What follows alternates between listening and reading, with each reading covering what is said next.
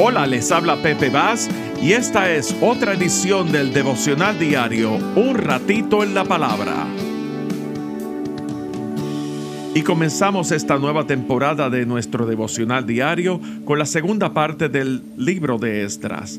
En la primera parte tratamos el tema de la reedificación del templo de la casa de Jehová, desde la orden profética de Dios a Ciro, 130 años antes de su nacimiento, el decreto de Ciro con las instrucciones específicas para su reconstrucción, la postura del pueblo ante la oposición y finalmente la orden del rey Darío a que les permitiese continuar con la construcción.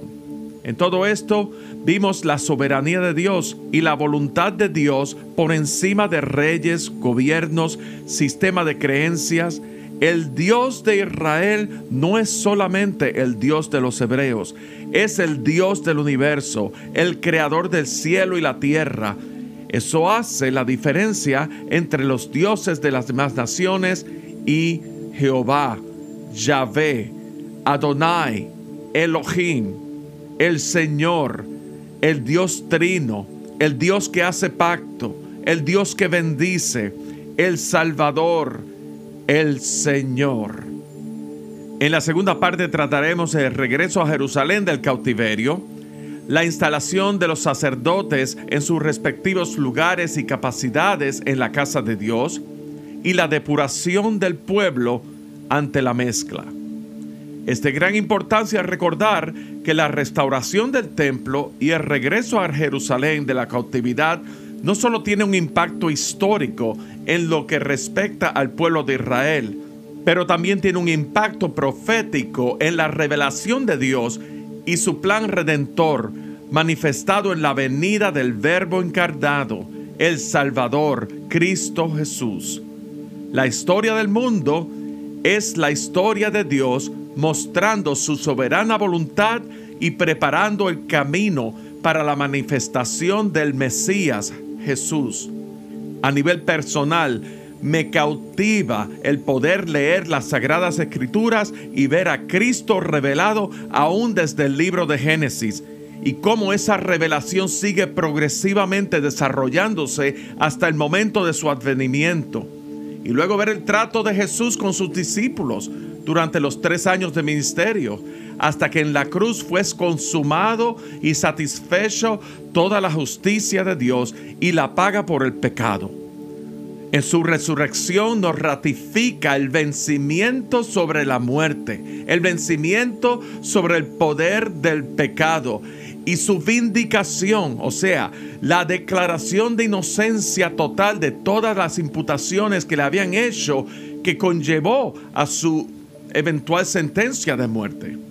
Su resurrección, que fue atestiguada por los discípulos y por un total de unas 500 personas, su promesa de un consolador, el Espíritu Santo, el cual investiría de poder a todos los creyentes para continuar la obra de Cristo Jesús aquí en la tierra. Su comisión a la iglesia y de declarar la gloria de Dios en la faz de Jesucristo.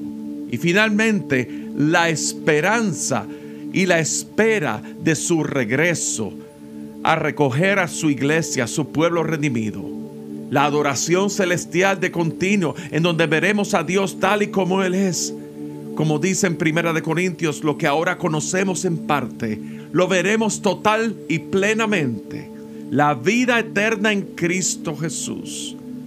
Pues habiendo recordado el gran valor e importancia del Antiguo Testamento en la revelación de Dios, abramos nuestras Biblias en el libro de Esdras capítulo 7. Y aquí por primera vez vemos a Esdras como personaje y no meramente como el narrador de la historia. El capítulo 7 nos dice quién era Esdras y cómo era visto por los distintos monarcas de Persia en este caso en específico por el rey Artajerjes. El verso 6 nos indica que Esdras era un escriba diligente de la ley de Moisés. Un escriba era un estudioso de la ley que no solamente la copiaba y la transcribía a otros rollos, sino que basado en la ley redactaba documentos, contratos, peticiones al rey o cualquier tipo de correspondencia oficial de tipo legal. Un escriba era lo que hoy día viene siendo como un abogado notario. Pero además de eso, sería muy válido traer un poco de contexto en la sociedad en que él se movía, específicamente cuando consideramos el alto grado de analfabetismo que existía en esa sociedad. De manera que un escriba era una persona muy privilegiada. El verso 6 continúa diciendo que a Esdras el rey le había concedido todo lo que pedía porque la mano de Jehová su Dios estaba sobre Esdras. Y esa misma declaración la reitera en el verso 9. Y luego en el versículo 10 vemos unas características en Esdras que lo califican para ejercer el llamado ministerial. Y es muy importante señalar que esas características eran válidas entonces en los tiempos de Esdras, pero son igualmente válidas hoy día para ejercer el llamamiento al santo ministerio. El verso 10 dice que Esdras había preparado su corazón para inquirir la ley de Jehová y para cumplirla, lo cual nos habla de un afecto entrañable y profundo hacia Dios y hacia lo que Dios dice. Pero al mismo tiempo, no era solamente inquirir la ley y conocer la ley, sino que Dios había puesto un corazón para él enseñar la ley, impartir. ¿No es eso lo que ocurre también en un ministro del Señor hoy día? Dios pone un deseo y un ardiente hambre y sed por la palabra, pero al mismo tiempo para compartirla, para enseñarla e impartirla a otras personas. Y eso es una calificación que habla y evidencia de un llamado ministerial. En el verso 11 vemos cómo el rey de Persia, Artajerjes, ve a Esdras y le llama escriba versado, o sea, es un experto los mandamientos de Jehová y en sus estatutos a Israel. Luego en los versos 12 y 21 le llama sacerdote y escriba, erudito en la ley del Dios del cielo. Y en el verso 25, Artajerjes encarga a Esdras conforme a la sabiduría que tienes de tu Dios. En otras palabras, el rey Artajerjes reconoce un alto nivel de pericia en la ley y un nivel extraordinario de sabiduría divina y que esos atributos provienen del Dios del cielo, de tu Dios. También resulta interesante ver que un rey pagano identifique a Jehová como el Dios del cielo. Y es que aún desde el principio de la cautividad, los mismos judíos fueron intencionales en hacer la distinción de Dios por encima de los dioses paganos. Daniel, por ejemplo, cuando le interpretó el sueño a Nabucodonosor, le dice que hay un Dios en los cielos el cual revela los misterios. Daniel 2.28.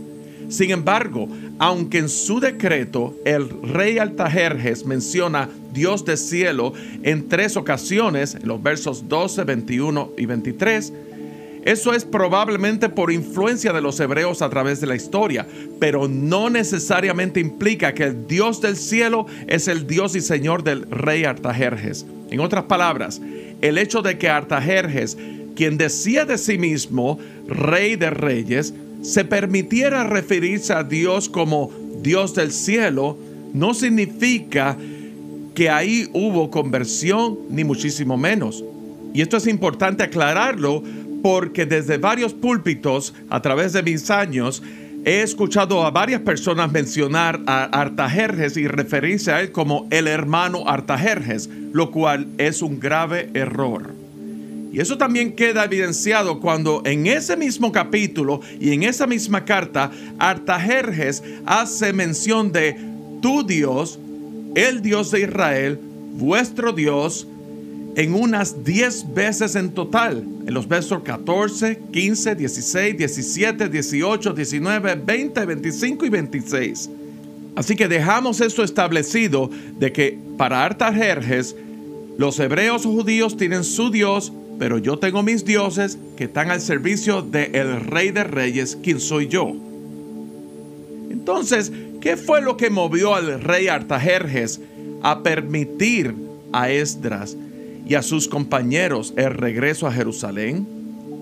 A ofrecer oro y plata para ofrendar a Dios, para darles dinero para la compra de animales para sacrificios, para darle los tesoros del rey para todo lo que necesiten para la casa de Dios, para darle incluso exención contributiva, o sea, libres de impuestos a los sacerdotes y levitas, para encargarles a Esdras directamente a que estableciese jueces, gobernadores y que enseñe la ley de Dios. ¿Qué motivó a Artajerjes a hacer todo esto y a ordenar que lo hagan prontamente? La respuesta la vemos en el verso 23. ¿Por qué habría de ser su ira contra el reino del rey y de sus hijos? Queda claro, y ya lo dijimos, que el Dios de Israel no es el Dios de Artajerjes.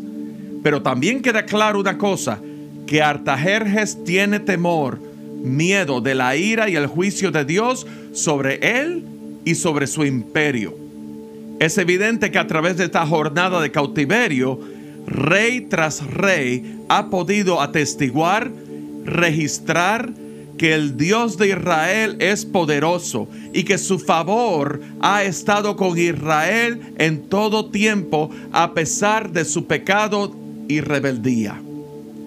Y eso lo demuestra el propio Esdras en su expresión de alabanza y bendición a Dios. Y leemos en los versículos 27 y 28. Bendito Jehová Dios de nuestros padres, que puso tal cosa en el corazón del rey para honrar la casa de Jehová que está en Jerusalén. E inclinó hacia mí su misericordia delante del rey y de sus consejeros y de todos los príncipes poderosos del rey.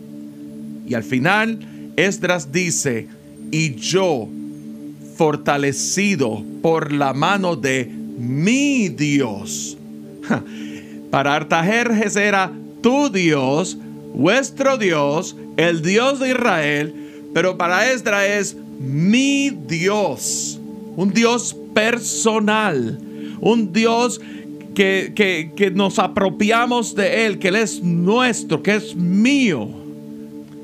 Fortalecidos por la mano de mi Dios sobre mí, reuní a los principales de Israel para que subiesen conmigo. Salmo 136.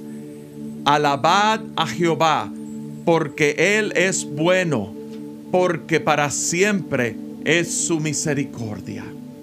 Vemos aquí la historia del pueblo de Israel, la historia de redención. Como el pueblo de Israel, primero sujeto a la ira de Dios por haberse ido en pos de otros dioses, pero luego la misericordia de Dios que restauró la casa de Jehová y concedió al pueblo el poder regresar a Jerusalén a rendirle honor y gloria en la casa de Jehová.